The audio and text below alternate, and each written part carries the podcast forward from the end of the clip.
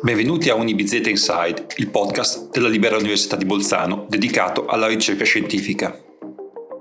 L'ospite di oggi è il professor Giacomo De Luca che alla Facoltà di Economia insegna e fa ricerca nell'ambito della Political Economics, la disciplina che sfrutta i metodi quantitativi usati dagli economisti per verificare ipotesi all'incrocio tra scienze politiche, economia e ricerca storica. Con De Luca parleremo dei risultati di uno studio intitolato, nella traduzione italiana, Guerra, socialismo e ascesa del fascismo, un'esplorazione empirica. La recente ascesa dei movimenti populisti di destra in molti paesi europei ha riacceso l'interesse a comprendere le cause dell'ascesa del fascismo negli anni tra le due guerre mondiali. Nel paper di De Luca, il docente di Univizeta e i suoi coautori fanno luce sulla dibattuta questione se la crescita dei consensi elettorali al Partito Socialista dopo la Prima Guerra Mondiale abbia influenzato in maniera decisiva il successivo emergere del fascismo in Italia. Arturo Zilli, giornalista dell'ufficio stampa di Unibizeta e autore di questa puntata, vi auguro buon ascolto. Vi ricordo che Unibizeta Inside è disponibile anche in tedesco, con le puntate curate da Vicky Rabensteiner e Susanne Pietro, colleghe giornaliste dell'ufficio stampa. Comincio questa chiacchierata, professor De Luca, chiedendole quali sono le ipotesi di partenza che lei e i suoi coautori avete voluto verificare con questo lavoro di ricerca. Allora, prima di tutto buongiorno e grazie dell'invito. Eh, dunque, quali sono le ipotesi alla base dello studio? Eh, di fatto eh, questa ricerca nasce eh, come reazione al proliferare di movimenti populisti eh, con chiari tratti di estrema destra che abbiamo osservato praticamente in quasi tutte le democrazie occidentali. Questo ovviamente ha risvegliato l'interesse per movimenti simili emersi nel passato, per noi ovviamente il punto di partenza è stato il fascismo, potenzialmente il più recente esperimento di movimento di estrema destra riuscito a conquistare il potere e ad influenzare qualche decennio della storia contemporanea. L'idea quindi è quella di studiarne il periodo iniziale ed identificare le cause del suo successo in Italia. Naturalmente ci sono libri e libri di storici e politologi sull'argomento il nostro contributo è quello di raccogliere dati primari ed utilizzarli eh, per sottoporre alcune delle ipotesi storiche ad una verifica empirica basata su metodi econometrici di oggi. Per i nostri ascoltatori, quando lei parla di dati primari, a cosa si riferisce?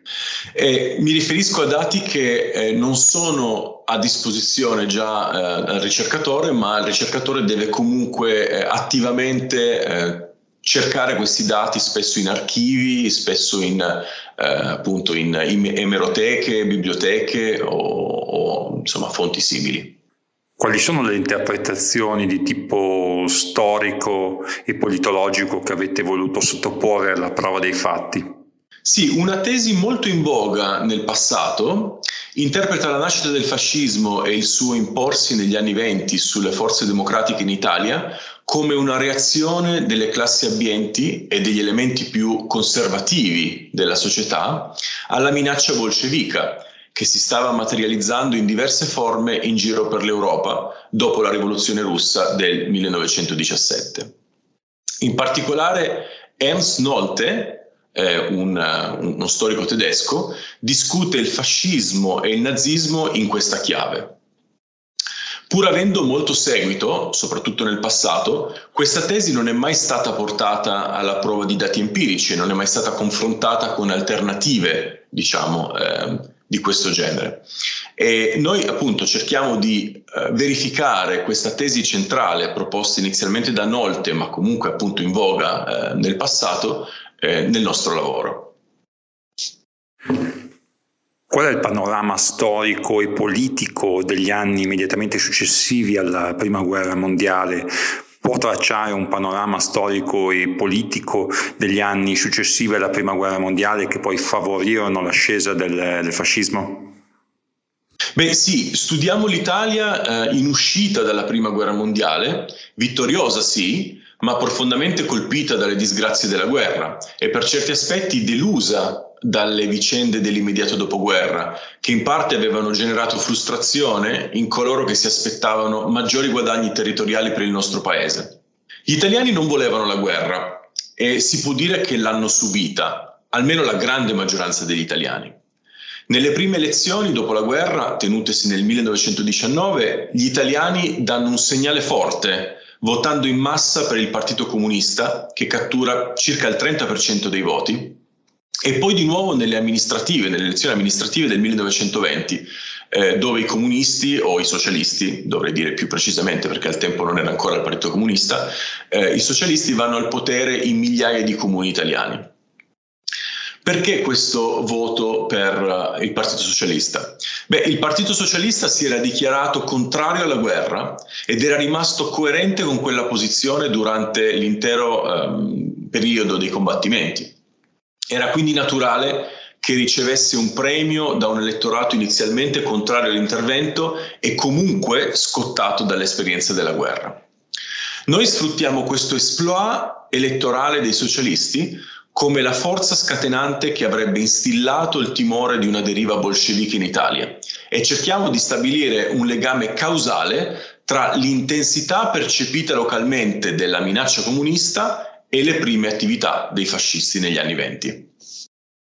Centrale nella vostra analisi è anche il periodo definito biennio rosso, che è quel periodo della storia d'Italia compreso fra il 1919 e il 1920 e che fu eh, caratterizzato da una serie di lotte operaie e contadine. Certo, il biennio rosso, immaginiamoci un paese che non aveva mai avuto diciamo, un'esperienza di governo eh, della sinistra, ehm, che appunto ha la possibilità di vedere prima il Partito Socialista catturare circa il 30% dei voti nelle elezioni nazionali, dopodiché a un anno di distanza eh, riuscire ad ottenere il governo locale di migliaia di, eh, di comuni.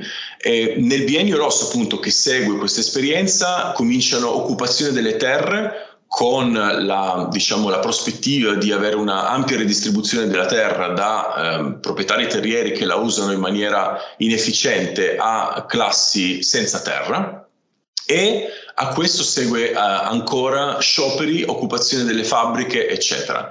Ora immaginiamoci come questo possa aver Um, portato a uh, dinamiche di, di, timore o di rischio nelle classi più abbienti che vedevano eh, i peggiori dei loro uh, incubi materializzarsi in quegli anni. Di quali dati vi siete avvalsi per le vostre conclusioni, per la vostra ricerca e in che modo avete raccolto questi dati?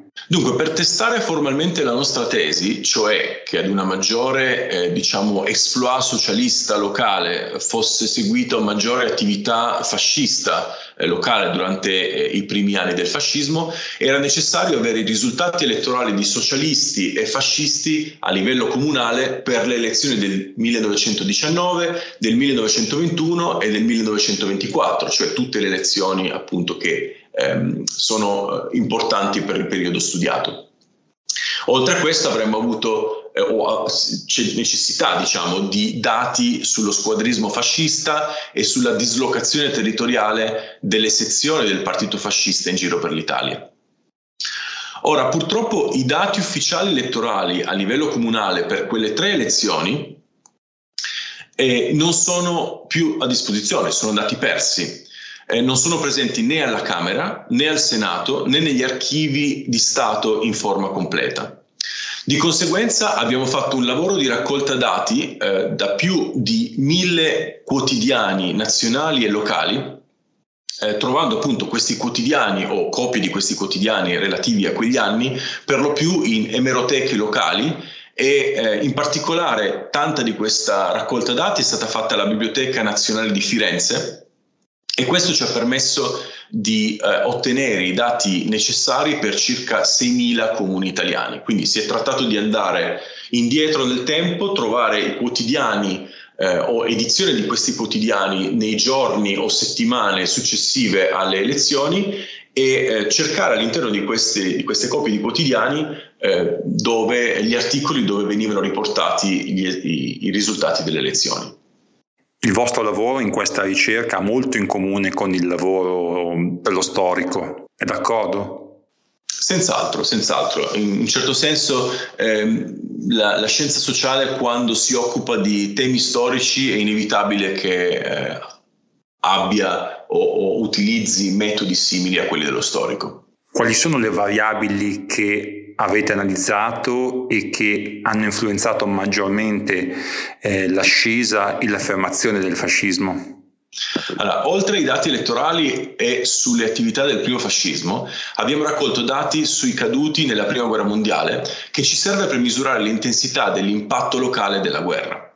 Come accennavo, l'idea è stabilire un legame tra l'esperienza negativa di guerra e il supporto eh, dato poi al socialismo nel dopoguerra, per così ottenere una misura della percezione locale relativa al rischio di una, deri- di una, deriva bolscevica in Italia. Inoltre, per studiare potenziali conseguenze di medio e lungo periodo dovute al fascismo, abbiamo raccolto anche dati sulla deportazione degli ebrei a livello comunale e dati elettorali moderni, dal secondo dopoguerra fino ad oggi. Quindi, Usando tecniche econometriche ben affermate, mostriamo che in effetti comuni più colpiti dalla Prima Guerra Mondiale, cioè nei quali vi sono stati più caduti, diedero una maggiore ehm, diciamo un maggiore supporto ai socialisti nel 1919 e che in reazione ad una maggiore affermazione dei socialisti nel 1919 osserviamo maggiori attività fasciste localmente nel biennio che va dal 1920 al 1922 e quando dico attività fasciste parlo soprattutto di squadrismo, violenza eccetera. E non solo ma dove appunto i socialisti si erano affermati maggiormente nel 1919 eh, troviamo più voti ai fascisti nel 1921 e ancora di più nel 1924. Quindi la tesi di Nolte che facciamo nostra e che portiamo insomma eh, ad una verifica empirica è fortemente supportata dai dati. Nel 1924 da dove provenivano i voti, i consensi al partito fascista? Questo è un punto importante.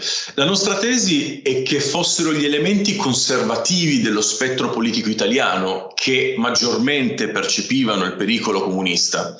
E in effetti troviamo esattamente che una gran parte del supporto finanziario ed elettorale ai fascisti della prima ora venisse proprio dalle classi più abbienti, soprattutto nelle zone rurali, perlomeno all'inizio e dai partiti che ne difendevano gli interessi, che ad un certo punto si sono fusi nel blocco nazionale, e qui parlo delle elezioni del 1921, e poi addirittura eh, fuse con il partito fascista. Questo succede già nel 1924. Certo, non possiamo escludere che molti voti venissero anche da altre parti della società e in particolare, per esempio, da socialisti dell'ultima ora delusi dall'esperienza del post 1919, cioè delusi dal biennio rosso e da altra parte della popolazione, specialmente nel 1924 quando i fascisti ottennero più del 60% dei voti complessivi, quindi è difficile pensare che tutti questi voti fossero soltanto ehm, diciamo, di derivazione di elementi più eh, conservatori nel, nel panorama politico. Quali furono le conseguenze politiche eh, quali furono le conseguenze del fascismo sul panorama politico istituzionale del secondo dopoguerra? Sì, nella seconda parte del nostro lavoro ci concentriamo su quali siano state le, le conseguenze diciamo, del fascismo a livello locale nel medio e lungo periodo. In particolare ci concentriamo su due aspetti principali. La prima eh, risponde alla domanda eh, il fatto che ci fossero più o meno fascisti localmente, ci fosse più o meno supporto per il fascismo a livello locale, ha avuto qualche effetto su come la deportazione degli ebrei eh, è avvenuta, diciamo, durante l'occupazione tedesca, quindi dopo il 43? E la seconda invece eh, si concentra sugli effetti di lunga durata sulle preferenze politiche locali. Dunque troviamo che dove i fascisti ottennero maggiore supporto inizialmente, quindi dove c'è maggiore supporto per i fascisti nel 1921 e in quegli anni lì, la deportazione degli ebrei locali fu sicuramente più intensa e numerosa, il che evidenzia che ci fu chiaramente una collaborazione di elementi locali della società con gli occupanti eh, tedeschi. Per ciò che concerne invece l'impatto sulle preferenze politiche, troviamo che laddove i fascisti ebbero maggior successo negli anni venti, i partiti di centrodestra ottennero meno supporto durante la Prima Repubblica ed in parte anche in tempi più recenti. Una potenziale interpretazione è che l'elettorato non abbia mai veramente perdonato ai partiti conservatori di essersi alleati e addirittura fusi con il fascismo. Perché secondo lei e i suoi coautori eh, l'attività eh, dei partiti sovranisti, eh, anche di estrema destra, al giorno d'oggi non è il preludio del risorgere di un eh, eh, partito fascista classico? Direi che il punto fondamentale è che il fascismo, secondo la tesi del paper, ha tratto enorme beneficio dalla percezione del pericolo comunista che gli ha permesso di coalizzare ampie parti delle elite economiche. Ed è stato questo che gli ha permesso, diciamo, di imporsi politicamente. Affinché i movimenti populisti odierni possano ripetere un percorso simile, dovrebbero poter identificare dinamiche simili. Certo, motivi per allarmare la società ce ne sono sempre tanti, Penso in questi giorni al terrorismo di matrice islamica o l'immigrazione, giusto per citarne due recenti. Ma nessuno di questi eh, diciamo, esempi o nessuno di queste eh, allerte sembra avere il potenziale di spaventare le elite economiche. In altre parole, mentre la potenziale deriva comunista minacciava, direttamente gli interessi delle classi abbienti e della loro, la loro posizione privilegiata, eh, gli spettri agitati dai populisti di oggi non sembrano avere le stesse caratteristiche che possono in qualche maniera eh, preoccupare le elite economiche.